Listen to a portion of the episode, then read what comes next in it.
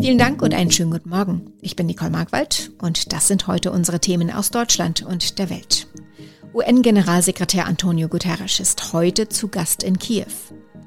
Der Bundestag will einen Antrag zur Lieferung schwerer Waffen in die Ukraine beschließen und wir schauen auf klischeefreie Berufsorientierung beim Girls und Boys Day. UN-Generalsekretär Antonio Guterres versucht im Ukraine-Krieg weiter zu vermitteln. Er begann seine Vermittlungsverhandlungen am Dienstag in Moskau bei Kreml-Chef Wladimir Putin. Heute nun will Guterres in Kiew mit dem ukrainischen Präsidenten Volodymyr Zelensky sprechen. Tina Eck berichtet aus den USA. Eines der Hauptthemen bei Guterres-Treffen mit Zelensky ist die Lage in Mariupol, wo ukrainische Truppen und Zivilisten von der russischen Armee eingekesselt sind. In Kiew ist auch ein Treffen mit dem ukrainischen Außenminister geplant. Anschließend reist Guterres an einen noch unbekannten Ort weiter. Spekuliert wird unter anderem über Mariupol. In Moskau hatte Putin eine Rolle der UN und des Roten Kreuzes bei der Evakuierung der Stadt nicht ausgeschlossen. Guterres hatte die russische Invasion kritisiert und eine Waffenruhe gefordert. Währenddessen gehen die Kämpfe in der Ukraine weiter. Die russischen Truppen konzentrieren sich weiterhin vor allem auf den Osten des Landes. Roman Schell berichtet aus der Ukraine. Die russischen Truppen stoßen im Donbass zwar voran, allerdings nur langsam. Die ukrainischen Behörden teilen mit, dass die Russen etwa 20 Quadratkilometer innerhalb eines Tages eingenommen haben sollen. Dabei werden immer neue Siedlungen und Städte im Zuge der Kampfhandlungen dem Erdboden gleichgemacht. Die Evakuierung von Zivilisten aus dem Kriegsgebiet kommt nur schleppend voran. Inzwischen bedroht der russische Präsident Wladimir Putin erneut den Westen. Er sagt, Länder, die sich von außen in den Krieg einmischen, werden die Antwort rasch erhalten. Auch im Bundestag wird heute die Unterstützung der Ukraine im Krieg gegen Russland erneut eine zentrale Rolle spielen. Nach längerem Ringen wollen die Ampelkoalition und die Union als größte Oppositionsfraktion einen gemeinsamen Antrag zur Lieferung schwerer Waffen beschließen. Änderungen am Antrag von SPD, Grünen und FDP hatten dazu geführt, dass CDU und CSU bereit waren, ihren eigenen weitergehenden Antrag zurückzuziehen. Dirk Zeitler. Der Kurswechsel der Ampelregierung in Sachen schwerer Waffen hatte den Weg geebnet. Die Zusage von Verteidigungsministerin Lambrecht, Gepard Flugabwehrpanzer direkt aus Deutschland zu liefern und einige Textänderungen reichten CDU und CSU, um einen eigenen Antrag zurückzuziehen. Noch keine Einigkeit gibt es bei der Bereitstellung von 100 Milliarden Euro für die Bundeswehr in einem sogenannten Sondervermögen. So pocht die Union darauf, dass dauerhaft mehr Geld in den Verteidigungshaushalt fließt. Mädchen werden Krankenschwester, Jungs Autoschlosser oder genau andersherum mal in einen Beruf reinschnuppern und dabei nicht durch Geschlechterklischees eingeschränkt werden. Darum geht's beim heutigen Girls Day und Boys Day. Mädchen und Jungs sollen da gerade auch mal Jobs kennenlernen, die von ihrem Geschlecht sonst eher seltener gewählt werden. Allerdings verschieben sich die Vorlieben junger Frauen und Männer gerade. Ronny Thorau weiß mehr. Das Statistische Bundesamt hat aktuell zum Girls Day und Boys Day Zahlen zu den Vorlieben von jungen Frauen und Männern rausgegeben. Was hat sich da verschoben? Ja, da geht es um Ausbildungsverträge, also wirklich um Berufsanfängerinnen und Anfänger. Und da gibt's Berufe, die bisher eher wirklich selten von einem Geschlecht gewählt wurden, wo das jetzt aber häufiger passiert. Beispiel Friseurhandwerk. 2012 waren 12 Prozent der Auszubildenden da Männer, 2020 schon 31 Prozent. Oder auf der anderen Seite Landwirt, da ist der Frauenanteil der Landwirtinnen von 11 auf immerhin 21 Prozent gestiegen. Auch bei Truckfahrerinnen zum Beispiel von 3 auf 10 Prozent. Aber trotzdem gibt es weiter schon noch deutliche Geschlechterunterschiede. Ja, aber je weniger es eben eine Ausnahmeerscheinung in manchen Berufen wird, dass das vermeintlich ungewöhnliche Geschlecht sie wählt, umso normaler wird's vielleicht, dass alle Geschlechter die wählen. Und in manchen Bereichen, zum Beispiel im Einzelhandel oder in der Gastronomie, liegen Frauen und Männer schon ziemlich gleich auf. Eher liegen da sogar inzwischen die Männer leicht vorn.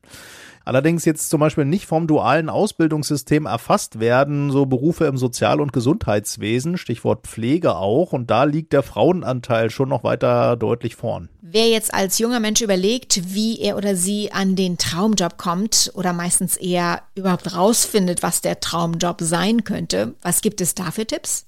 Ja, zum Beispiel nicht so sehr auf Eltern, Lehrer oder die Gesellschaft hören, was man machen sollte oder was angeblich gerade ein sicherer Beruf wäre, sondern wirklich nach den eigenen Interessen gehen. Eine gute Grundfrage dabei ist, welchen Job würde ich auch ohne Geld machen? Und lieber wirklich einen spezifischen bestimmten Beruf anstreben, notfalls auch auf Umwegen, als so vage zu bleiben und sich zum Beispiel mit einem BWL-Studium alle Wege offen zu halten. Denn Unternehmen suchen schon eher Menschen mit wirklich spezifischen Interessen und Kompetenzen.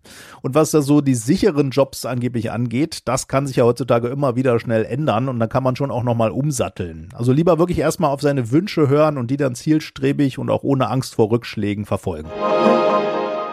Natürlich gibt's die Hardcore-Radler, frei nach dem Motto, es gibt kein schlechtes Wetter, nur schlechte Kleidung, aber für alle anderen, die in der unangenehmen kalten Jahreszeit lieber aufs Rad verzichten, steht er nun an, der Fahrrad-Frühjahrsputz. Und klar, wer sein Rad nach längerer Pause wieder nutzen möchte, sollte vorab ein paar Dinge beachten, denn auch der Drahtesel kann Schäden bekommen, wenn er zu lange rumsteht. Darum geht's heute in unserem Tipp des Tages mit Johanna Theimann. Johanna, worauf sollte ich denn achten, wenn ich mich nach der Winterpause wieder auf mein Rad schwingen möchte? Also da kommt keiner drum herum. Schrubben ist so ziemlich der erste Schritt. Am besten mit einem Schwamm und bei E-Bikes sollte man mit Feuchtigkeit natürlich entsprechend vorsichtig sein. Dann sollte man sich die Bremsen anschauen, ganz wichtig. Da gibt's einen einfachen Test im Stand. Links abbremsen und das Rad anschieben. Und wenn das Hinterrad vom Boden abhebt, dann sind die Bremsen noch stark genug eingestellt. Genauso auch mit der rechten Bremse testen. Was ist mit den Reifen? Reicht es da einmal feste aufzupumpen? Reifendruck kontrollieren und aufpumpen, ja, dann fährt man auch leichter und sicherer. Aber ihr solltet auch darauf achten, dass die Reifenmäntel nicht zu spröde oder abgefahren sind. Mit abgefahrenen Reifen rutscht man nämlich ziemlich schnell auf Rollsplit aus. Der liegt ja im Frühjahr noch oft auf den Straßen. Und wenn man eh schon mal bei den Reifen ist, dann kann man sich auch gleich die Kette anschauen und im besten Falle ölen. Nichts ist nerviger als so eine quietschende Fahrradkette. Man kann einfach säurefreies Öl, zum Beispiel Nähmaschinen oder Schmieröl nehmen. Und Radfahren, auch nach langer Pause, verlernt man nicht, oder? Ja, stimmt. In der Regel verlernt man das nicht. In rund 80 Prozent der Haushalte gibt es laut Bundesministerium für Digitales und Verkehr mindestens ein Rad. Aber bevor es auf eine größere Tour geht, sollten Radfahrer eine kleine Proberunde drehen. Dann merkt man auch, ob genug Luft im Reifen ist oder ob ein Platten droht. Und besonders E-Bike-Fahrende, da ist man ja durchaus ein bisschen schneller unterwegs, sollten noch mal eine Runde drehen, egal wie gut man fahren kann. Und Helm nicht vergessen, ne? Da gibt es ziemlich stylische mittlerweile. Die Queen feiert in diesem Jahr Platin-Jubiläum. Seit 70 Jahren sitzt Königin Elisabeth II. nun schon auf dem britischen Thron. Offiziell gefeiert wird das erst in ein paar Wochen, aber ab heute können sich Royal-Fans schon mal durch die Regentschaft der Queen schlemmen. Zu ihren Ehren erscheint nämlich ein Kochbuch mit 70 Gerichten. Aus London berichtet unsere Korrespondentin Larissa Schwedes. 70 Gerichte quer durch die britische Geschichte und die der Queen. Was ist denn da so Leckeres dabei? Es geht auf jeden Fall sehr international zu. Die Kochbuchautoren haben sich nämlich von den britischen Botschaften im Ausland inspirieren lassen. So ist aus Madrid zum Beispiel ein Rezept für spanische Marmelade dabei und aus Islamabad ein grünes Fischcurry. Wer es noch etwas exquisiter mag, wird vielleicht beim Rezept für Wellington-Rind fündig, das hier auf britisch-malaysische Art zubereitet wird. Wie wichtig sind den Royals denn die Gaumenfreuden? Was essen die Queen, Charles und Co. selbst gern?